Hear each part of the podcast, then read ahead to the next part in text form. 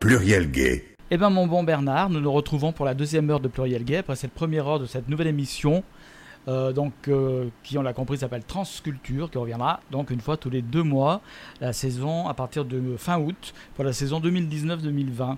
Alors, euh, moi, comme je suis très fainéant, puis surtout, il fait très chaud, donc ce soir, l'émission est enregistrée. Voilà, c'est une émission qui a été enregistrée à une période où il faisait un peu moins chaud que maintenant, c'était le 3 avril, et c'était à l'occasion de la venue donc de Jeffrey Weeks. Alors Jeffrey Weeks, c'est un théoricien très important un penseur euh, qui est souvent comparé à Michel Foucault. Excusez-moi du peu. Il est britannique. C'est pour ça qu'on entendra une, euh, il y a une personne qui fait la traduction. Il était donc au centre LGBTI, invité par la commission bibliothèque et archives du centre, le 3 avril, pour présenter son dernier ouvrage, paru aux éditions donc euh, aux presses universitaires de Lyon. Le dernier ouvrage s'appelle Écrire l'histoire des sexualités. La saison 2018-2019 touche à sa fin. Nous allons partir en vacances. Et nous, on se retrouve donc à la rentrée, euh, fin août ou début septembre. On verra. Je souhaite un très bon été. Déjà à toi, Bernard. Oui, ben toi aussi, à tout le monde. Un petit séjour à la plage. Oui, pour se rafraîchir. Et puis à tout le reste de l'équipe qui n'est pas là aujourd'hui. Voilà, de Pluriel Gay, de Femmes en Voix, qui reviennent aussi à la rentrée, et donc de Transculture, la nouvelle émission dédiée donc aux thématiques trans.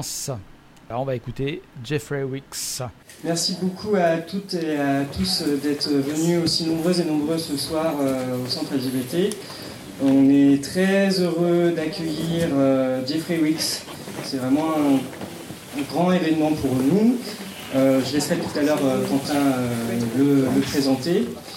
donc nous c'est qui? On est la bibliothèque du centre LGBTI, donc on est une dizaine, on fait des permanences tous les mercredis soirs et on essaye d'organiser euh, régulièrement des conférences euh, avec euh, des grands auteurs et autrices autour du genre et des sexualités. Donc vous êtes toutes et tous les bienvenus à la bibliothèque et au centre LGBT. donc le centre, c'est un lieu qui est associatif, où il y a 33 associations. on a des subventions et pas trop, donc c'est pour ça qu'on a aussi un bar qui est associatif et qui nous permet de vivre euh, et, d'avancer. Et ce soir, on a aussi euh, donc la chance euh, d'avoir Terre des Livres qui nous accompagne. Donc vous avez une petite librairie en libre service, donc n'hésitez pas, suite à l'échange, à aller farfouiller les bouquins qui sont là-bas. Nous avons bien sûr le livre de Jeffrey Wicks. Donc cet événement, il aurait vraiment pas eu, pu être possible euh, sans un partenariat, donc on est très très euh, heureux. Donc euh, c'est un partenariat avec les presses universitaires de Lyon. donc le livre de Jeffrey Wicks fait partie d'une collection qui s'appelle Sexualité et qui est dirigée par Max Banens. Donc je vais lui, laisser présenter donc, cette collection et le travail autour de sexualité donc qui est vraiment très important et je vous invite vraiment à aller jeter un œil euh, à cette collection. Donc on a les exemplaires à la bibliothèque, ils sont ici en vente ce soir. Donc euh, je vais laisser la parole à Max. Merci Roméo, euh, merci de nous accueillir ici dans ce lieu qui est absolument qui est chaleureux et qui est un lieu important à Lyon. Euh, nous sommes effectivement une collection à l'intérieur des presses universitaires de Lyon. Euh, vous avez les, livres que nous avons publiés sur la table qui est derrière, et qui sont toujours des livres qui sont autour du thème soit de la sexualité ou des sexualités, soit sur le genre. Et notre collection est assez euh, récente. Elle a été créée par Roman Mendelslight il y a 6 ans, 7 ans à peu près. Euh, nous avons déjà édité huit ouvrages et les publications se succèdent de plus en plus régulièrement, de plus en plus vite même. Euh, on est à peu près sur euh, un rythme de deux par an. Donc, je vous invite non seulement de prendre connaissance de nos livres, parce que le but de nos livres dans notre collection, en tout cas, c'est bien de contribuer à, on va dire, à disons, très globalement à la cause des sexualités et du genre, même si ça fait un peu bizarre comme expression. Euh, donc c'est une raison pour laquelle je vous invite à jeter un coup d'œil sur le livre là. Euh, je vous invite aussi pour certains parmi vous de nous présenter des manuscrits, parce que nous sommes toujours à la recherche de manuscrits intéressants dans ce champ-là, bien entendu. Et voilà, je remercie encore Romeo et Quentin de nous avoir organisé cette soirée et je lui rends le microphone.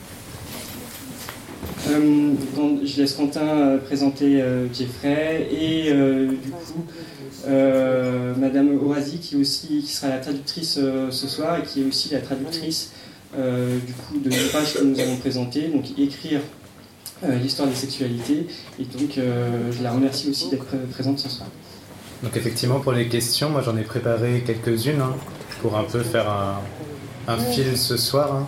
Mais il ne faut pas hésiter, si vous avez des questions, à les poser n'importe quand. Et le plus intéressant, c'est plus que la parole circule plutôt qu'on suive euh, un déroulé. Du coup, pour passer un peu à, l'invité, à Jeffrey Wicks, hein, donc on est très heureux et heureux de l'accueillir. Euh, Jeffrey Wicks nous vient de Londres, c'est assez rare qu'il soit en France.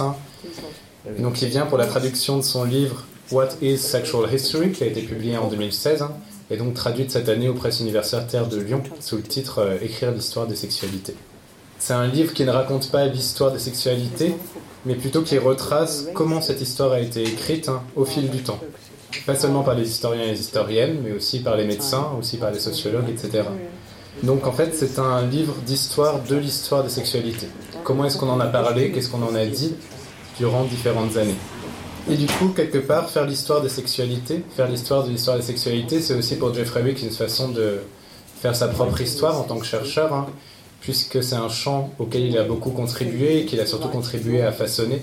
Donc ce livre, il est aussi intéressant parce que c'est une forme d'autobiographie scientifique un peu du parcours de Jeffrey Wicks hein, euh, en histoire. Hein. Dans ce livre, il y a les années 70 qui euh, occupent une place vraiment centrale, parce que ça a été un moment, un tournant euh, majeur hein. au niveau des approches scientifiques. Hein. On est passé à des approches qui considéraient la, sexualité moins comme un phénomène naturel et plus comme ce qu'on appelait une construction sociale. Hein. C'est-à-dire un phénomène qui a une histoire, un phénomène qui varie selon les lieux et les époques. Les années 70, ça a été un tournant militant avec le début de beaucoup d'organisations, dont le Gay Liberation Front, dont on va discuter avec Jeffrey Wicks, qui en a fait partie. Et ça a été aussi un tournant dans l'histoire personnelle et professionnelle de Jeffrey Wicks. Donc en fait, Jeffrey Wicks, dans les années 70, c'est la décennie où il publie ses deux premiers ouvrages, qui nous donnent un peu une idée de, des recherches qu'il a menées, de ses centres d'intérêt. Donc deux ouvrages publiés en 1977, Socialism and the New Left and the New Life, hein. donc sur le socialisme et sur la façon qu'ont les cas de socialistes de conceptualiser euh, la société et Coming Out, Homosexual Politics in Britain from the 19th Century to the Present, donc qui là s'intéressait plus aux identités, aux communautés euh, gays, homosexuelles. Hein. Et donc c'est plutôt sur cette lancée qu'il a continué jusqu'à aujourd'hui. Donc en 40 ans, euh, il a publié euh, une douzaine d'ouvrages, de très nombreux articles, coordonnés des ouvrages aussi.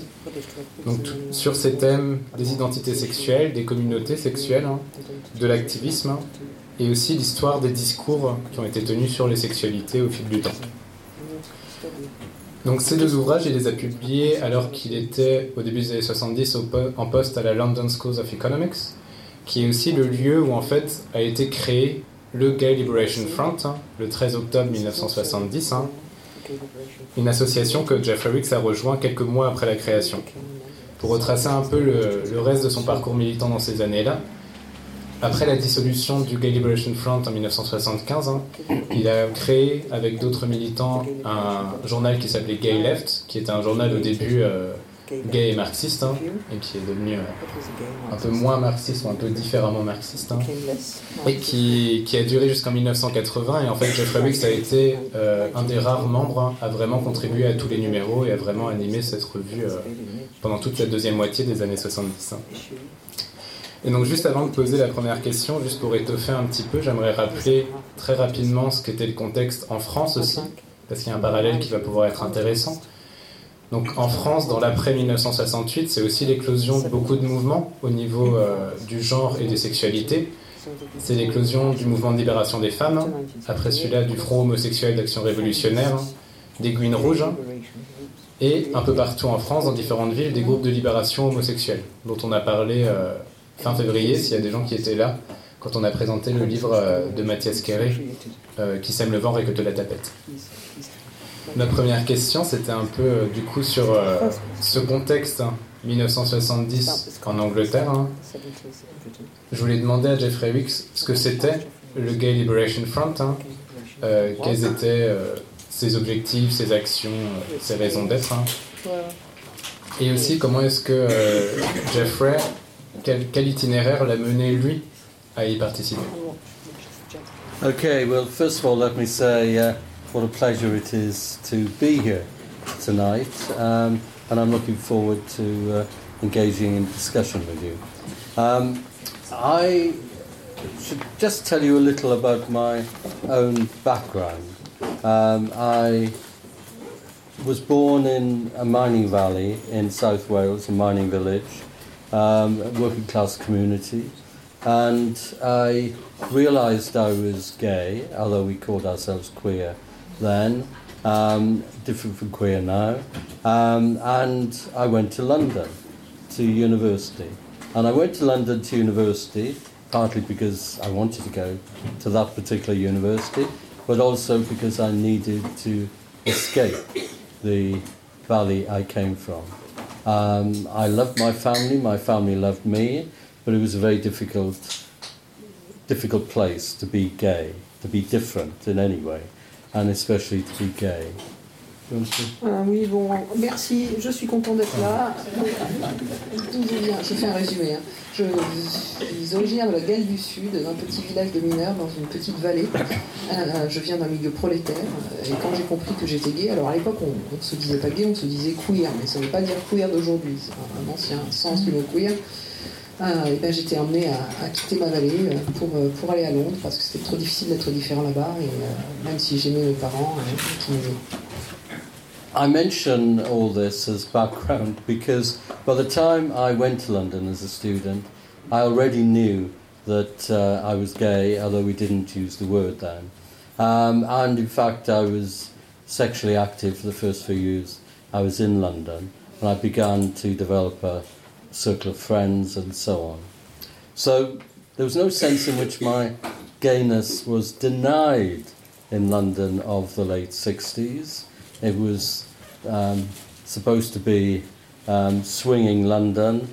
There was supposed to be a new attitude towards sexuality. Um, there was uh, um, certainly a greater willingness to discuss homosexuality after the law was liberalised in 1967. A very modest change in the law, but nevertheless symbolically important. So I could have a queer life in London without too much problem. But I was com- completely dissatisfied with my way of life. And in particular, I was dissatisfied um, with the realization that this was something absolutely central to my life that I couldn't be open about. It was impossible to be openly gay.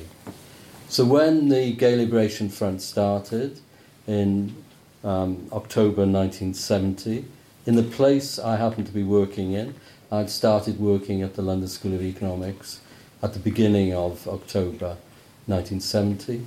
Um, it was a transformative moment for me. Je savais quand, quand, quand je suis partie du Pays de Galles et quand je suis arrivée à Londres, je savais bien que j'étais homosexuelle euh, et euh, je- je- ça allait. J'ai eu une vie sexuelle active à Londres. Euh, ça allait aussi. En fait, mon homosexualité n'était absolument pas niée. Euh, on pouvait être homosexuel, on pouvait en, par- en parler euh, dans le Londres de cette époque, surtout depuis euh, 1967, date à laquelle la loi euh, réprimant l'homosexualité avait changé, alors certes pas entièrement, mais ce changement symbolique avait quand même eu un, fort impact. Mais euh, il n'en demeure pas moins que je n'aimais pas ma vie. Euh, et ce que je n'aimais pas dans ma vie, c'est qu'on ne pouvait pas vivre son homosexualité ouvertement. On ne pouvait pas être, euh, on dirait, out aujourd'hui. Donc euh, quand en 70, euh, le Gay Liberation euh, Front, Group, Front, a été ré- créé à, à- à la LSE, à la London School of Economics, où il se trouve que je travaillais, j'ai été bien sûr ravie de le rejoindre. my involvement in uh, the Gay Liberation Front, the Gay Liberation Movement, uh, changed my life absolutely. Um, I um, met new friends, I learned a new political vocabulary, I changed my political uh, position, um, I changed my home, um, and I met my first lover, all within the first month, six weeks of being involved in gay liberation. So, in every sense, it was a transformative uh, moment. Um, and that's not simply because I met new people, but because of the particular elements of what gay liberation was at that moment. It was obviously influenced by the new gay liberation movement from the United States, the post Stonewall uh, gay liberation movement. Um, but it also had many um, British characteristics. Um, but what it did represent was a total view of the position of uh, gayness in our society. We saw ourselves for the first time as an oppressed minority. We saw our identity as something that we needed to affirm, um, something that we needed to be proud of. Gay is good. Uh, we saw ourselves as part of a much larger political movement, closely influenced by feminism, uh, by black liberation, civil rights movement influences, and, and so on. And we saw ourselves as part of the left. And that heady combination um, made Gay Liberation Front for a very brief period um, a sort of magical experience. And if you talk to members of my generation now, they look back at that moment as a magical moment, a utopian moment when everything seemed possible. And if you, it's certainly the case in Britain, you meet younger militants today, they look back as well nostalgically at this period, even though they weren't born at the time, because it seemed a movement where there were no limits to what was achievable. So, in many ways, it was very similar to the 1968 moment in France, although the roots of it were quite different. Ce, ce, ce, la création du Gay Liberation Front, ça, ça a complètement euh, changé ma vie. Euh, j'avais un, un, nouvel amoureux, euh, j'avais des nouveaux amis, euh, j'avais un nouveau euh, vocabulaire politique, une nouvelle maison, tout ça en six semaines. Et donc ça a été une très très grosse transformation pour moi et puis aussi plus largement pour la société. L'influence du Gay Liberation Front, bien sûr, venait des États-Unis, hein, des mouvements qui ont suivi les Stonewall. Mais c'était quand même très britannique. Euh, on, comprenait enfin qu'on était une minorité opprimée. Euh, on voulait revendiquer notre identité. on était fiers. et on se sentait proche, bien sûr, du mouvement féministe. On se sentait très proche de la gauche. Et c'était un moment magique, utopique même, une époque où tout semblait possible à tel point que même les jeunes d'aujourd'hui, qui étaient loin d'être nés dans les années 70, ont la nostalgie eux aussi de cette époque. Euh, en ce sens, euh, ça ressemblait beaucoup à ce qui s'est passé en France en, en 68. In those uh, early years, I became a gay activist. I became um, um, an openly gay activist, and that was central to my life. But also, it, I became a writer. Um, I struggled in the early days to write some gay journalism. Um, it was unfamiliar to me. Um, but eventually, over the next four or five years, um, I began writing books, and I'm afraid I've never stopped. Um, but the aim of those books was really, in the first place, to try to understand my own experience, to try to understand the changes that were going on around me um, in attitudes to sexuality, attitudes to gender, to the family, and the way these related to wider social movements. The movement for socialism, that I was involved in, the movement to challenge restrictive values, restrictive norms. It was an important moment for the wider culture and it's been enormously influential. But it's important for me because it reorientated the intellectual work I wanted to do. I trained as a, a historian and a historian of political ideas. I was going to become a political theorist, I imagine, instead of which I became a gay theorist, for better or worse.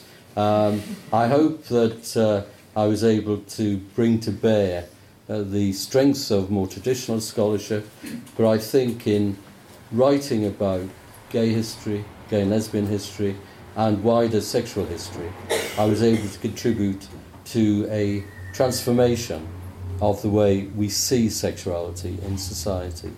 Not as a private thing, which historians shouldn't be bothered with, but actually as something that was moulded in society, shaped in history, changed by struggle, um, forms of resistance, forms of um, positive identification, positive um, affirmations of our sexualities and indeed our different genders. Um, so the history was at first a part of my activism. Um, and I, my first book was actually on, um, my first solo book was actually on the history of the movement. Donc, euh, du coup, dans ces, dans ces premières années, ces années de, qui, qui étaient euh, des années de formation, euh, j'étais subitement out. J'étais un militant et j'étais, out. Et euh, du coup, je, me suis mis à écrire. Alors, au début, des, articles, et puis des livres, et puis euh, j'ai continué d'écrire.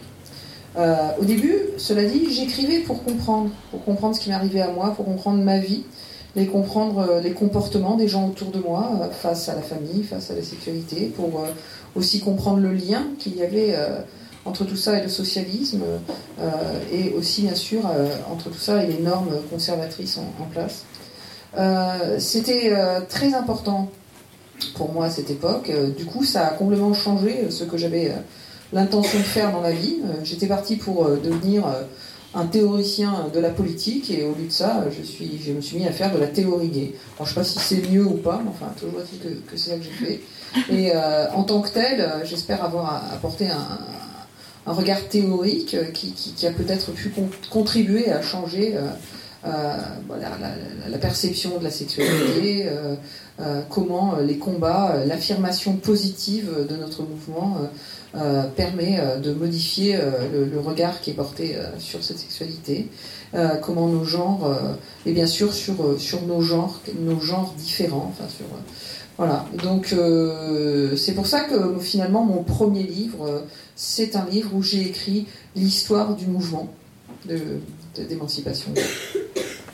Eventually, I suffered the fate um, of all militants who write I became an academic. I became a professor.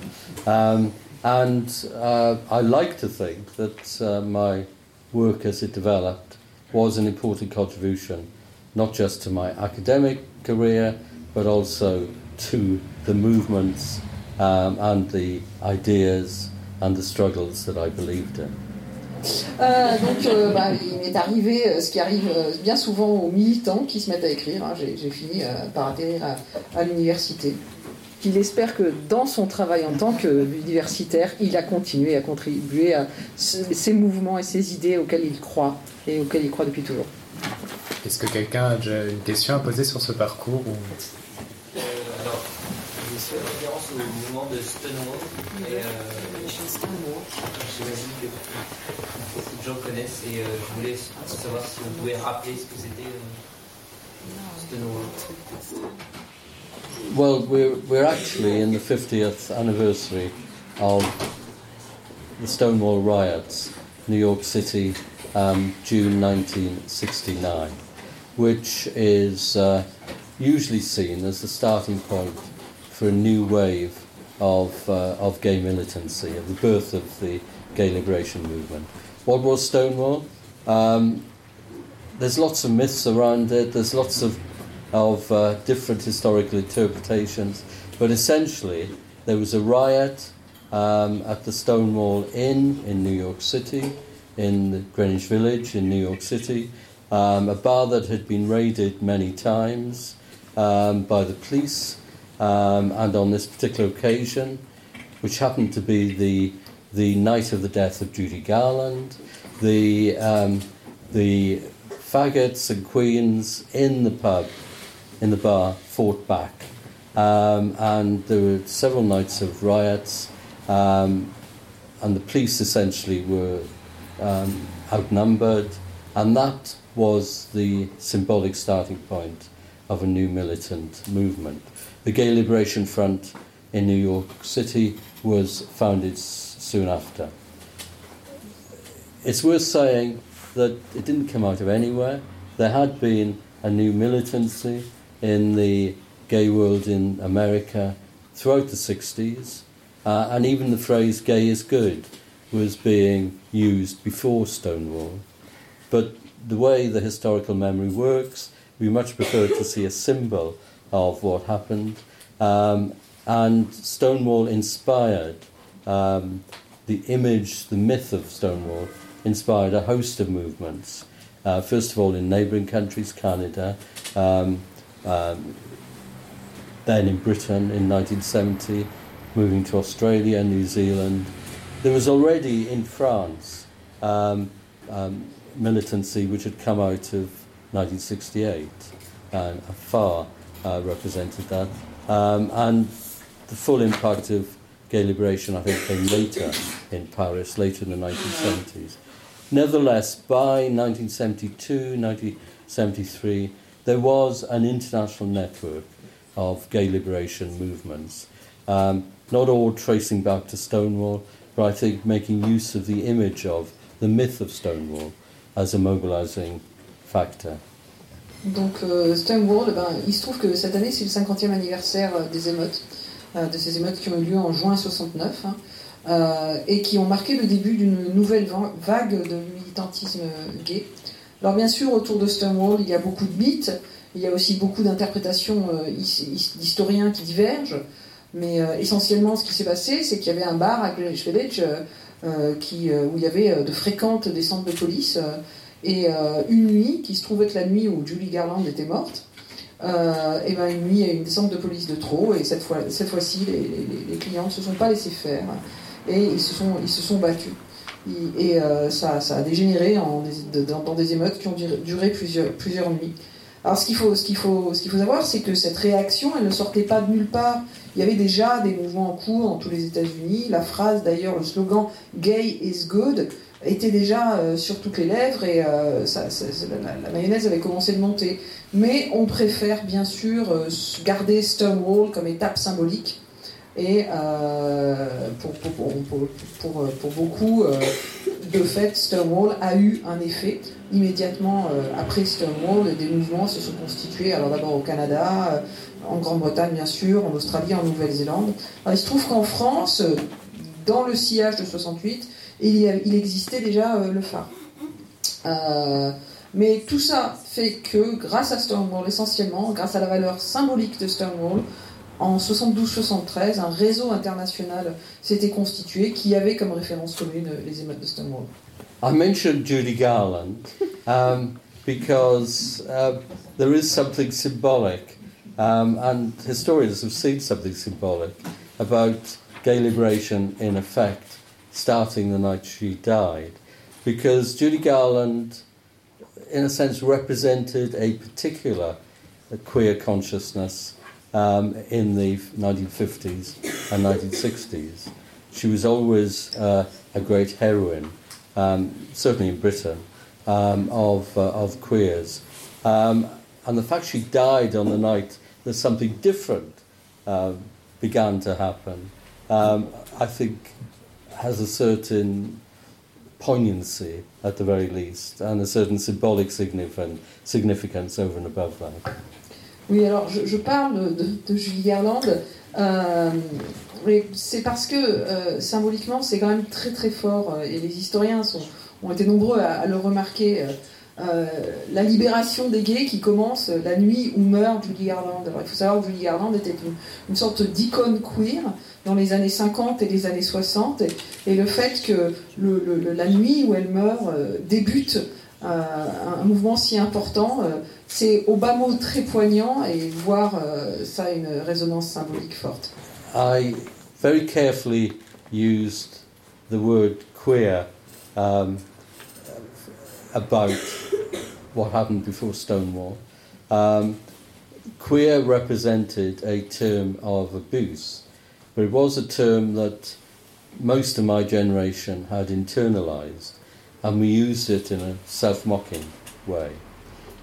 The new term, with gay liberation, in the, certainly in the English speaking world, was gay, of course. Um, and gay represented something new. Language is always very important in sexuality, and the language you use signifies the way we see the world, the way we see ourselves. So the use of a different word, of gay, which had had a subcultural influence in America and England before that, was represented something new. Now, of course, what confuses the issue is that queer is used today in a quite different sense from the way it was used um, before 1969. So I try very carefully to use the language that was used at the time. Um, and I'll try not to confuse you when I switch from one to the other. Donc euh, j'emploie le, terme queer euh, au sens où on l'entendait à l'époque. Alors à l'époque c'était clairement une insulte, hein, ça veut dire étrange à l'origine en, français. Euh, une insulte euh, que nous-mêmes, les, homosexuels de l'époque, on avait internalisée, on s'en servait entre nous un peu pour se moquer un peu de nous-mêmes. Euh, mais le langage, c'est très important, ça, ça dénote euh, comment on perçoit le monde. Et c'est pour ça que le fait qu'après le début du mouvement de libération, un nouveau mot se soit imposé, ce nouveau mot évidemment c'était gay, euh, pour nous c'était très important parce qu'en en changeant de mot, ben, on avait l'impression de changer de perspective. Alors le problème bien sûr, c'est qu'aujourd'hui queer a pris un sens tout à fait différent du sens qu'il avait avant 69. Mais j'essaie d'évoquer les mots qu'on utilisait à l'époque et je vais faire un, attention à pas trop vous embrouiller en, en utilisant ce terme. I remind myself that I was asked a question 15 minutes ago, which I have failed to answer, uh, which uh, was uh, essentially about um, what do I mean by social constructionism? It's not a phrase I like particularly. It has a harsh, mechanical term, um, tone about it.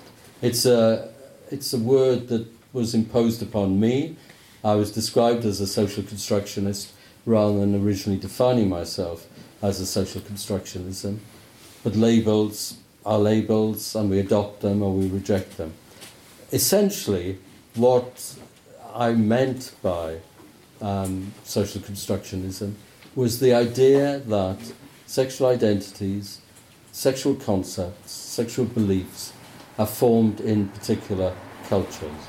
They don't belong to the realm of nature, they belong to the realm of history. And my little um, mention of the changing language is a prime example of that.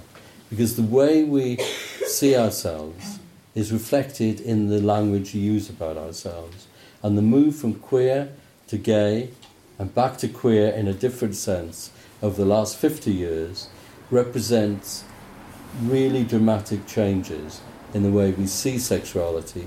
We see sexuality and gender as um, concepts shaped in history, and we see them as the basis for self identification and collective identities. So, the social um, aspect of constructionism, the emphasis on the social, which I prefer to construction, is actually simply saying sexuality is a historical phenomenon, not a natural phenomenon. And the importance of saying that is if you believe that sexuality is simply a natural phenomenon, then we're fixed in nature and no change is ultimately possible. If you recognize that the way we see ourselves, the way we identify, the way we conceptualize sexuality is shaped in history, then you can recognize that something that is invented in history can also be changed in history. So a social explanation, a historical explanation, opens the way to understanding the role of sexuality in society and the way that changes over time. Donc, euh, je de me souvenir que vous m'aviez posé une question il y a à peu près un quart d'heure, et je vais maintenant y répondre. Vous m'avez demandé ce qu'était le constructionnisme social. Alors, il faut que je vous dise que c'est pas forcément un mot que j'aime, mais euh, c'est même pas un mot que j'ai choisi, parce que c'est une étiquette qu'on m'a collée, on m'a- décrit comme ça. Mais bon, euh, les étiquettes, on les accepte, on les rejette, peu importe. En tout cas, ce que je voulais dire en choisissant ce, terme, c'est que les identités les croyances sexuelles sont évidemment historiques et non pas naturelles. Et d'ailleurs, euh, l'exemple que je donnais euh, dans mon intervention préalable, quand je disais qu'on était passé du mot queer au mot gay, puis à nouveau au mot queer, mais sous un autre sens, ça dénote exactement ce changement, hein, de forts changements qui ont lieu dans notre perception du genre et des sexualités qui sont reflétés dans la langue. Euh, et qui font que l'on perçoit les identités individuelles ou les identités de groupe de manière très, très différente. Donc en gros et en résumé, la sexualité, c'est historique, ce n'est pas naturel. Et si on arrive à comprendre que la sexualité est his- historique, alors de fait, on comprend qu'elle peut changer, qu'elle se modifie et qu'elle n'est pas fixe. One of the um, disadvantages of being a historian of contemporary of the contemporary world and of contemporary sexuality is that it's impossible to disguise the fact that one is much older now than one was then. Um, I'm talking in many ways about the history of my life, which is an odd thing to be a historian of. Um, of course, I've done research in other periods, and uh, um, and that's very important in understanding sexuality. But I do think that I've been fortunate enough to live through a period of extraordinary change in attitudes towards sexuality and gender, and the host of things associated with that. Um, and what I've always been anxious to do is to develop the intellectual tools and the political understanding. The two, I think, go together to understand these remarkable changes that I'm going through, that I've gone through. But the fact that things have changed so rapidly in my lifetime um, is an important insight, I think, into the ways in which things changed in the past. There's no reason to think that the changes we've gone through are unique in history. You can look at different historical periods and see tremendous changes in relationship to the way sexuality is organized, controlled, regulated, and lived. Um, and that insight into the mobility of sexualities is a, crucially important thing that the sexual historian, the historian of sexuality, needs to understand. Euh, un des gros inconvénients d'être un, un historien contemporain, un historien de la sexualité contemporaine, c'est que c'est- impossible de, cacher son âge. hein. Parce qu'en fait, euh, lorsque je parle de l'histoire, il est vrai que je, parle de l'histoire de, ma vie, je parle de l'histoire de ma vie. Et c'est quand même assez étrange d'être l'historien de, sa propre vie. Mais en fait, je considère quand même que j'ai eu de la chance, de la chance de vivre dans cette période de changement intense et d'être le témoin de toutes ces, ces évolutions. Euh, ce que j'ai voulu faire euh, en tant que chercheur, euh, c'est euh, me servir des outils théoriques et aussi des outils politiques parce que je crois profondément que c'est la même chose pour comprendre ce qui se travaille autour de moi, pour comprendre ce que je vivais. Euh, mais je crois qu'on peut regarder plus loin et revoir d'autres périodes historiques pour y trouver des grands changements, et notamment des grands changements dans les conceptions et les perceptions de, de la sexualité. Et le fait de, de- de connaître euh, d'autres périodes historiques peuvent nous aider aussi à comprendre le changement qui, qui se déroule sous nos yeux et à comprendre à quel point l'histoire de la sexualité est soumise profondément au changement. Je voulais juste demander un peu qui y avait un peu à l'origine de ce Gay Liberation Front. It's a, a very good question. I think it's impossible to write a history of gay liberation without writing about the individuals who made it up. But the truth is that gay liberation, by its nature, was a movement which avoided, even rejected, leadership. So there isn't a long list of famous names. It was a grassroots movement. Grassroots, by definition, is it was a social movement, which by definition erupted from civil society.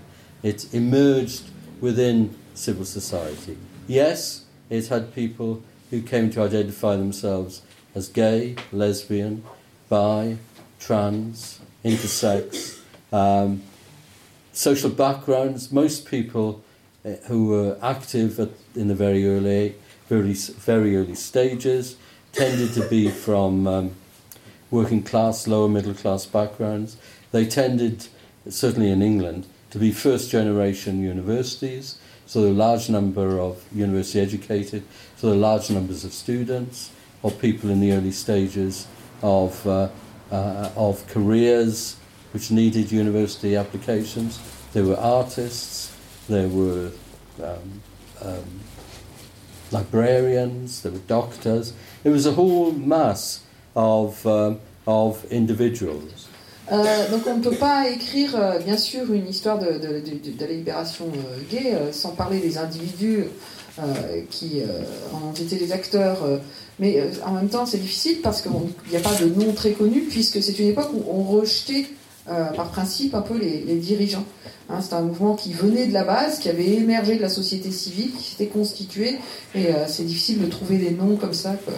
Euh, voilà. Alors il y avait des lesbiennes, des gays, euh, des bi, des trans, euh, des intersexes. Hein.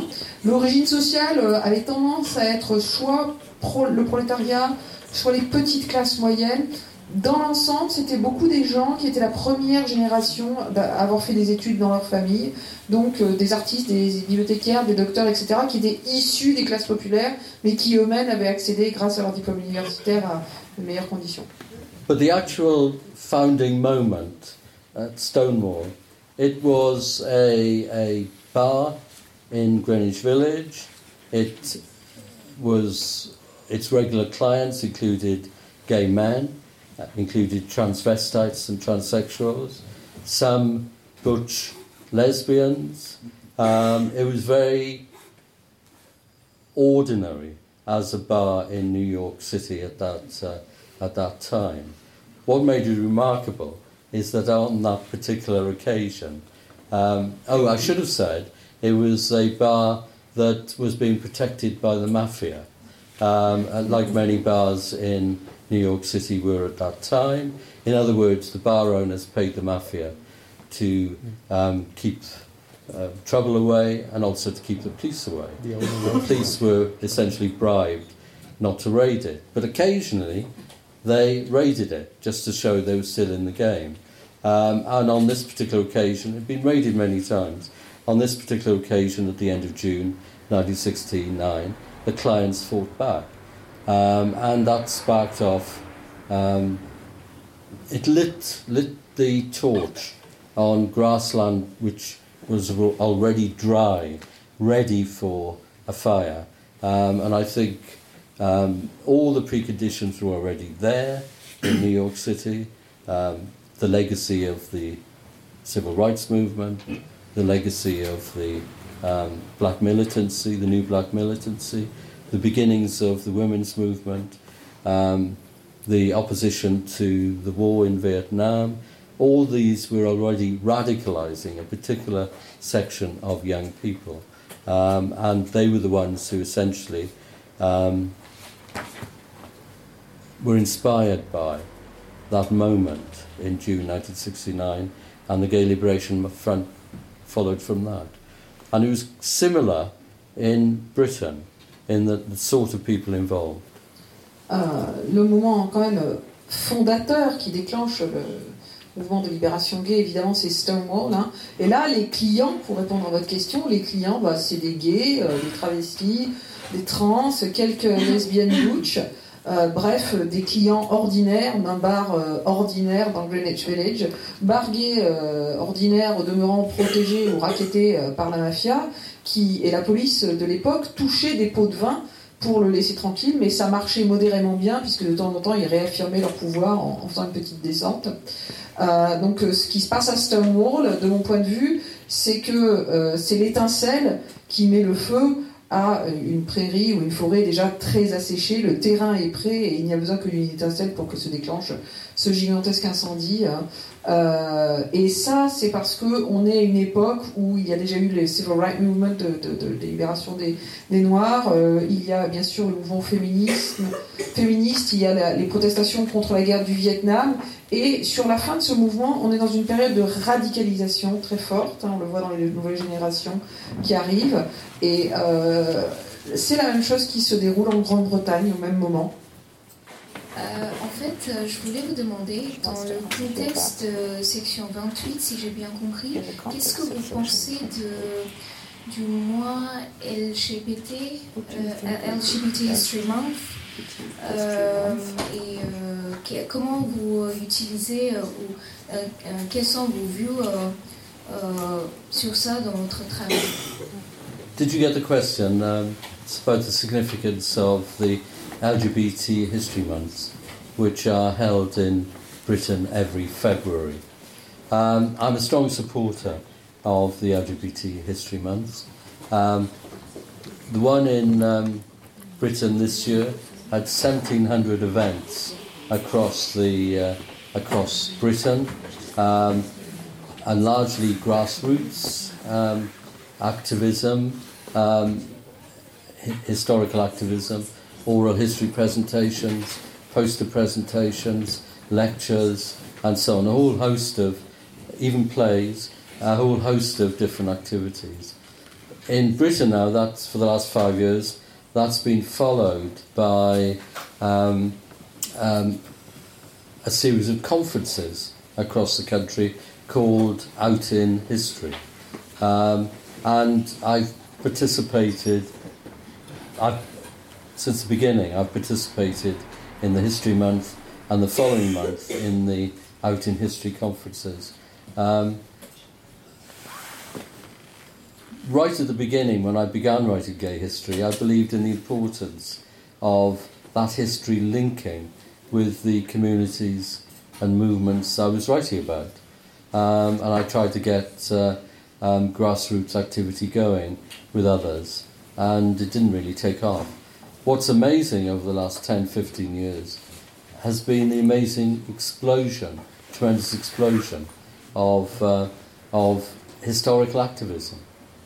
And that's not just because I'm a historian and I think it's a good thing. I think it's a good thing for all of us that we are preserving our memories, creating our memories, constructing links between past and present and future, um, because identity is based on links to the present and links to the past and links to the future. Um, history, we live history. We are history. We are historical creatures. We are made through and in history. Um, and it's very important that we understand where we came from, what we are, how we made ourselves. Um, and the lesson for me always is about the importance of grassroots history, grassroots activity, making ourselves in history. Um, and I think history, um, LGBT History Month celebrates that. Je ne sais pas si tout le monde aura compris qu'il s'agit en fait d'une allusion euh, à un événement britannique hein, qui s'appelle le, mois de l'histoire LGBT. Et donc euh, tous les mois de février, il y a le mois de l'histoire euh, LGBT en, en Angleterre. Donc ici, cette année par exemple, il y a quand même eu 1700 manifestations diverses. Euh, pour la plupart euh, des initiatives locales, euh, des, mouvements spontanés venus, venus d'en bas, qui prennent différentes formes. Alors l'une des, des, formes que ça prend, c'est une série de conférences qui s'appelle Out in History, donc être out en histoire et en même temps aller se promener dans l'histoire. C'est un, un, jeu de mots que je vous épargne. Euh, alors, que moi, je vous épargne, pas lui. Mais lui, Jeffrey, lui, il y participe, il, en fait partie. Au début de sa carrière d'histoire, il avait tout à fait conscience que ce, ce, cette, réappropriation de l'histoire était quelque chose de très important pour, pour, pour que il fallait que les gens fassent. Et il a essayé un peu de, de lancer quelques, quelques événements euh, qui iraient en ce sens. Au début, ça n'a pas vraiment pris, mais alors il se trouve, et il trouve ça assez surprenant, euh, que depuis 10-15 ans, il y a une, véritable, un véritable activisme historique qui est en train de, se mettre en place et, et ils trouvent ça super pour nous. Il, il, à quel point il est important de, préserver notre mémoire, de préserver notre lien avec notre passé, parce que c'est là que se situe notre identité. nous, alors nous les, êtres humains, nous sommes de toute façon euh, traversés par l'histoire, parce que nous sommes des êtres historiques, et euh, il faut que nous, la communauté LGBT, euh, comprenions bien sûr d'où l'on vient, et, c'est pour ça qu'il ne peut que se, réjouir de l'existence de ce type d'événement. Du coup, sur ces belles pensées, sur la question un peu du coup, est-ce qu'en France il faudrait aussi un mois d'histoire LGBT ou pas? Mais on va s'arrêter là. je voulais vous remercier toutes et tous pour être venus pour cette rencontre. Vous encourager à rester un peu si vous voulez discuter, boire un verre ou échanger avec les gens. Acheter des livres aussi, on fait ici. Je voulais remercier euh, Jeffrey Wicks d'être venu, d'avoir pris le temps de répondre aux questions euh, de façon très articulée. Et, euh, et voilà, on vous donne rendez-vous pour une prochaine rencontre. Et Françoise Orasi. Et pour la traduction, c'est vrai, qu'il a déjà fait hier et qui fait toujours ça vraiment magiquement. Merci beaucoup.